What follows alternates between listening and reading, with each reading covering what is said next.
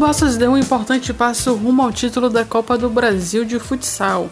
Depois de perder por 5 a 4 no tempo normal neste domingo no ginásio da APSEF, o time do Maranhão goleou o GES do Piauí na prorrogação e com o 4 a 1 no placar confirmou vaga na segunda fase do torneio.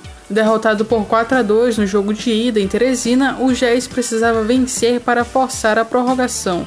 O adversário na próxima etapa sai do duelo entre Ceará e Sampaio Correia. O time cearense venceu o jogo de ida por 5 a 2 no litoral do Piauí e pode avançar até mesmo com um empate na partida de volta. Esta é a quinta edição da Taça Brasil de futsal. E a etapa São Luís do Campeonato Maranhense de Seleções Municipais de Futebol de Areia terminou domingo, dia 16, com a vitória de Raposa contra Passo do Lumiar, na Arena Domingos Leal, em São Luís. No tempo normal, o jogo ficou no 4 a 4 e Raposa venceu por 1 a 0 na prorrogação. Os dois finalistas estão com vagas garantidas na etapa final em Humberto de Campos, a 180 quilômetros da capital. Para chegarem à final, Passo do Lumiar venceu São José por 6 a 4.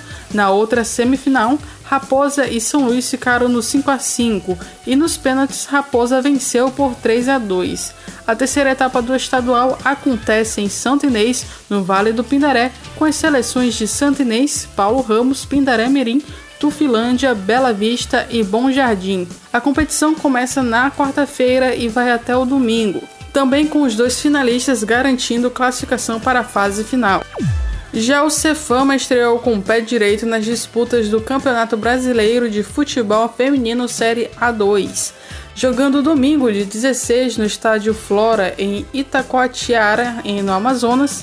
A equipe maranhense enfrentou o GC Futebol Clube e venceu pelo placar de 4 a 2. Os gols da partida foram marcados por Ingrid aos 34 minutos do primeiro tempo, Cirlane aos 2 minutos do segundo tempo, Daniele aos 33 minutos do segundo tempo e Patrícia aos 44 minutos do segundo tempo, para a equipe do Cefama. E para o time amazonense marcou Fabiola aos 19 e 21 minutos do primeiro tempo. Na próxima rodada, o Cefama enfrenta o Tiradentes Piauiense neste sábado, dia 22, às 3h30 da tarde, no estádio Neuzinho Santos, em São Luís.